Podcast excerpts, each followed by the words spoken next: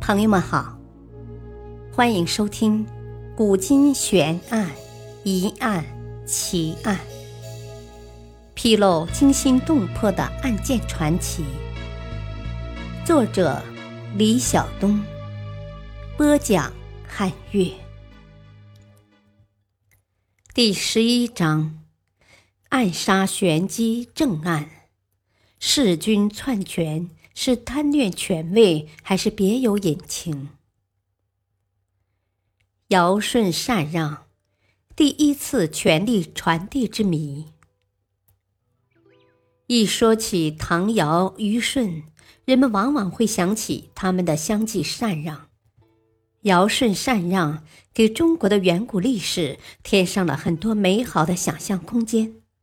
人们总觉得这是个垂拱而治、天下清明的时代，尤其是经过后代学者的加工润色，唐尧虞舜的举贤禅让美谈一直盛传不衰。据说，尧十六岁就显示出了治理天下的能力，被族人推选为领袖，到八十六岁那年，已经年迈体衰。便聚集族人，让他们推举贤能的接班人。大家就推举了品德兼备的舜。尧为了对舜加以考察，就把自己的两个女儿娥皇、女英嫁给了他。因为虞舜是个重瞳的人，也就是眼睛有两个瞳仁，人们都觉得他长相怪异，父亲和后母都对他极度不好。甚至合谋想要害死舜，他们几次暗算舜，都被舜识破。但舜非但没有怪罪他们，反而对父母更加恭敬，对同父异母的弟弟更加关心。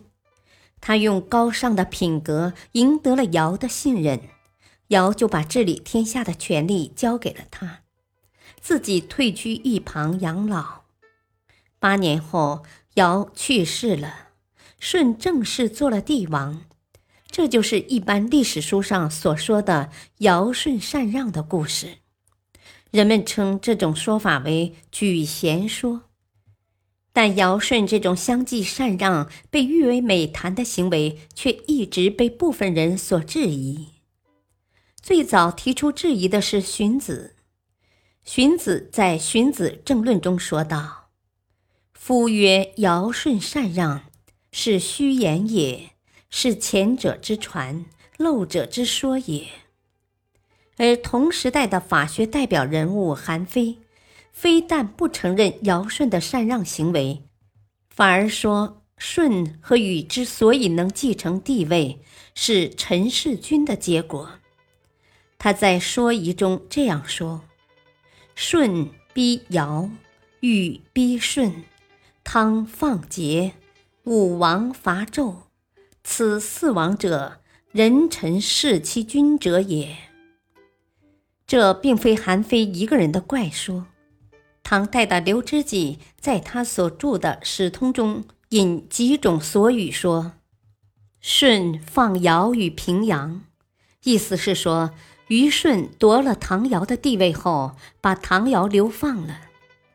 又说舜是给禹赶到苍梧而死的，并非传统史书上所记载的是病死的。司马真在《史记正义》中引《竹书纪年》说：“尧得衰，为舜所求；舜求尧，复眼塞丹珠，使父子不得相见也。”许多名家都对尧舜禅让的行为提出了质疑。那么，我国最早有关尧舜禅让的记录是在何时呢？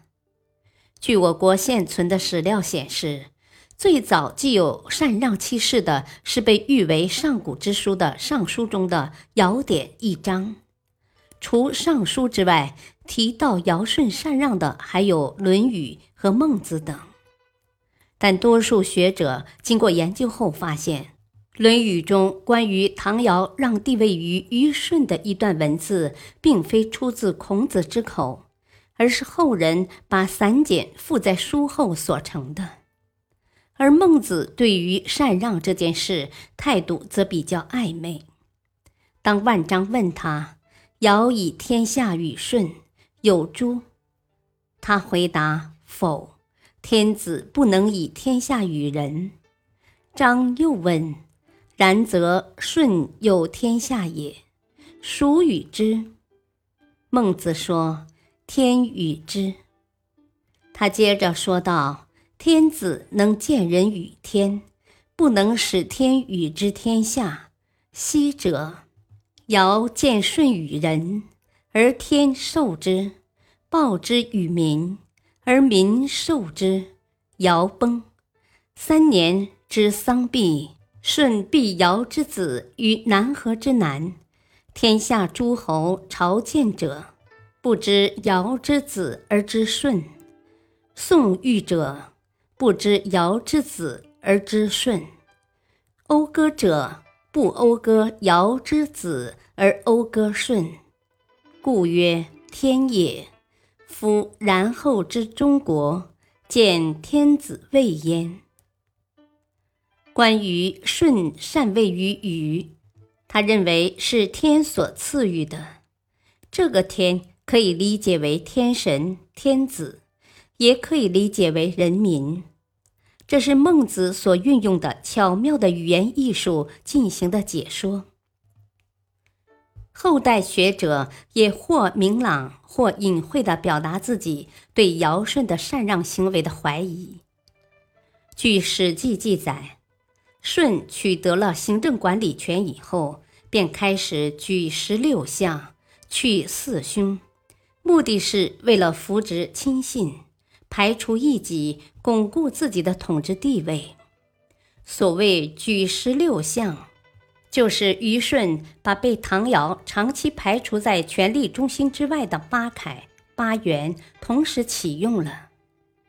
所谓去四凶，就是把唐尧宠信的混沌、穷奇、陶物，传说中的一种猛兽饕餮，同时除掉。这样就不仅架空了唐尧，还能建立起自己的势力圈子。把唐尧架空了之后，虞舜就开始软禁唐尧，不准他同儿子亲友见面，再逼迫他让位，最后把唐尧的儿子放逐到丹水。而虞舜同样也不是自愿禅位的。这从虞舜的死可以一见端倪。历史记载，舜南巡，死于苍梧之野，葬于九嶷山。表面上看，舜是个能体察民情的好首领，他到了晚年还到处视察，但到苍梧地区，很不幸病逝了。当听到舜死的消息，他的两个妃子娥皇女英跟到苍梧，抱竹大哭，双双投水自尽。试想，几千年的苍梧之地，既非政治经济中心，又非边关防敌要塞，人烟稀少，舜有必要在百岁高龄跑去那儿南巡吗？他能走得动吗？还孤身一人去南巡？没有家人照应，既然不带家眷，为什么后来两个妃子投水而死？这些都是后来的学者产生疑问。